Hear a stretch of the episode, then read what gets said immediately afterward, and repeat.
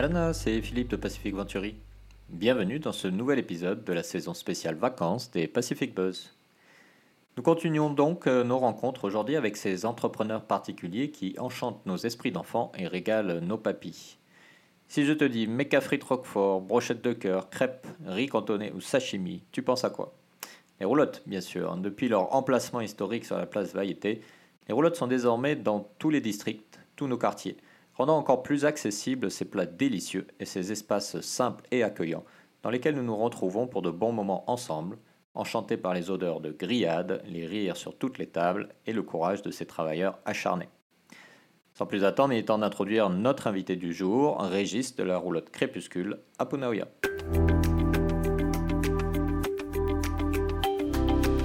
Irana Irana est-ce que tu peux rapidement bah, te présenter euh, ton nom, euh, qui, quel rouleau tu as et euh, quel parcours tu as fait peut-être avant D'accord, bah, moi c'est Régis, donc gérant de la roulotte Le Crépuscule. Donc un peu mon parcours, ça fait 10 ans que j'ai racheté la roulotte.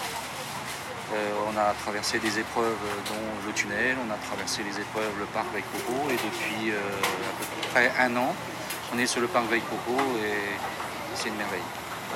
Alors là, le crépuscule, c'est une roulotte très connue de Punaoya. Ça fait combien de temps qu'elle existait avant que tu la rachètes hein On est à 28 ans d'existence. Euh, l'ancien propriétaire euh, l'avait mise en place et la plupart du personnel font partie euh, de la roulotte avec l'ancien propriétaire.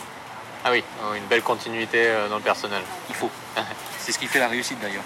Effectivement. Et toi, qu'est-ce qui t'a motivé alors à te lancer dans, dans ce business-là, qui est quand même très unique au Fénois? Ben moi, euh, je suis arrivé, j'avais 14 ans. J'ai fait toutes mes études ici. Euh, j'ai travaillé, j'ai fait le lycée hôtelier. Et j'ai travaillé chez Hilaire, pâtisserie Hilaire, pendant des années. Ensuite, j'ai travaillé dans un grand centre commercial à Quiret, où euh, j'ai monté une boulangerie là-bas aussi. Et puis, j'étais client ici. Et en plaisantant avec le patron, j'ai fait le jour suivant, tu m'appelles. Ben, il m'a appelé un an après.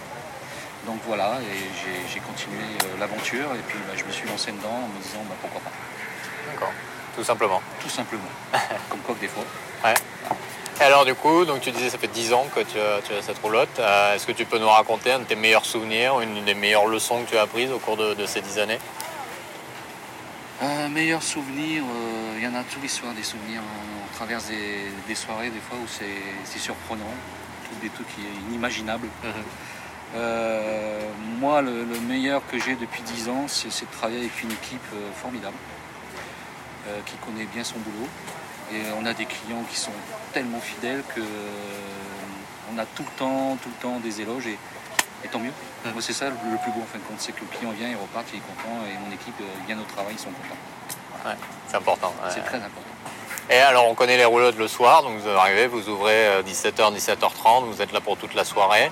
Euh, mais il y, a une autre, enfin, il y a autre chose qui se passe dans la journée, j'imagine. Est-ce que tu peux nous raconter un peu les, les, backstage des ah, roulottes hein Alors pour, ma part, hein, je, fais toutes les préparations moi-même. Donc moi, c'est levé euh, 5h du matin, 5h30. Euh, 6h, je commence à aller faire mes achats euh, au magasin de la place de Punavia parce que j'achète pratiquement des produits frais. Donc je fais toutes mes préparations moi-même, mes pâtes à crêpes, euh, champignons. Sauce tomate, c'est fait maison. Une heure et demie de, cuisson, la sauce tomate, c'est pas une sauce tomate boîte. C'est voilà, ça c'est qui fait peut-être la différence aussi.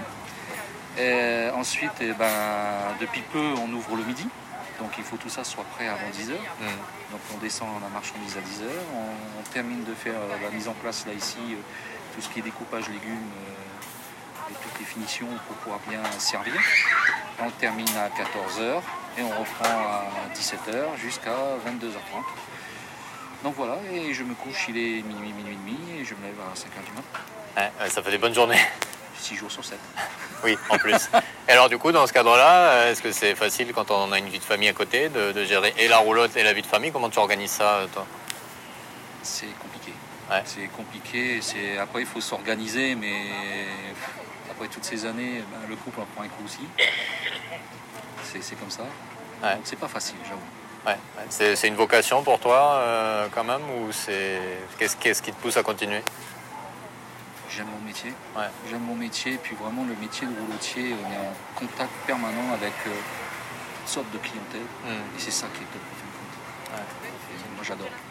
Et pendant- alors tu disais, vous avez su- subi le tunnel, le parc, vous avez quand même pas mal de, de- de challenges, mais le dernier en date, j'imagine, c'était la crise. Comment à chaque fois ça se gère ça euh, pour une petite activité comme une roulotte hein? La, la crise, ça a été vachement compliqué parce qu'il fallait se remettre en question en fin de compte. Nous, les roulotiers, on est habitués à travailler le soir. Bah, pendant la crise, on a travaillé la journée. Hmm. Et donc, on s'est remis en question. On ne faisait pas de livraison. Ça n'existait pas chez nous. J'ai investi aussi dans la livraison.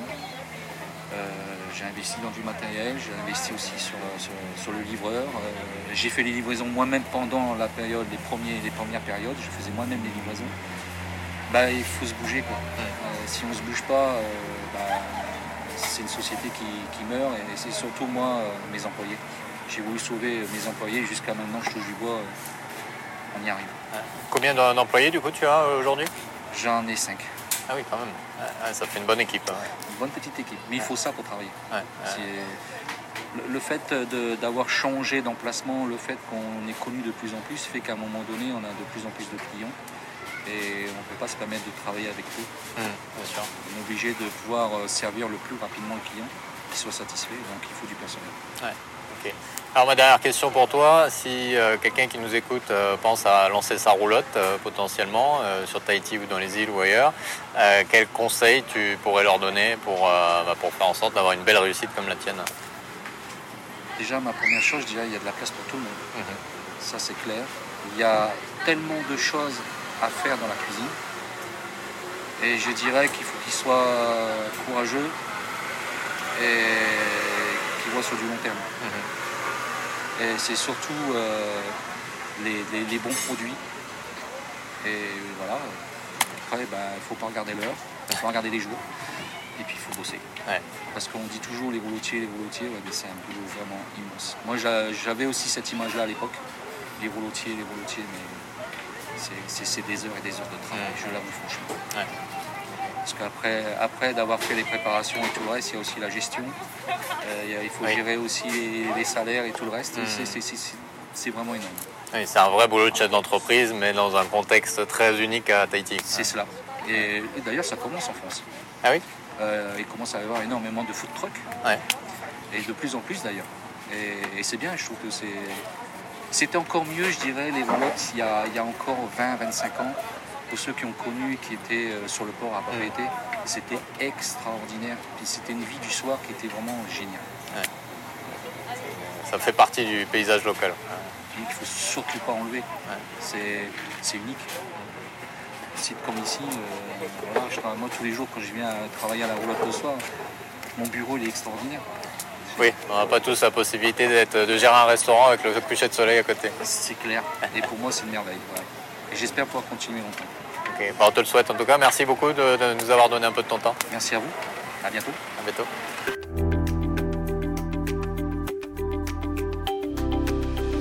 Les roulottes sont pour chacun d'entre nous un vrai moment de détente et l'on y va pour se faire plaisir. Un endroit tellement agréable qu'on pourrait presque en oublier le travail qu'il y a derrière pour ceux qui, avec passion, nous préparent chaque soir ces bons petits plats. Une vocation donc, mais avec fort heureusement la récompense de ces moments forts, comme nous le partageait Régis. Si cet épisode t'a plu, n'hésite pas à le partager avec tes proches, tes collègues ou ta famille. N'hésite pas également à le partager sur les réseaux sociaux, à le noter sur ta plateforme de podcast préférée. Ce sont tes retours et tes partages qui nous aident à continuer. A très vite pour un nouvel épisode, toujours à la rencontre de ces entrepreneurs si particuliers.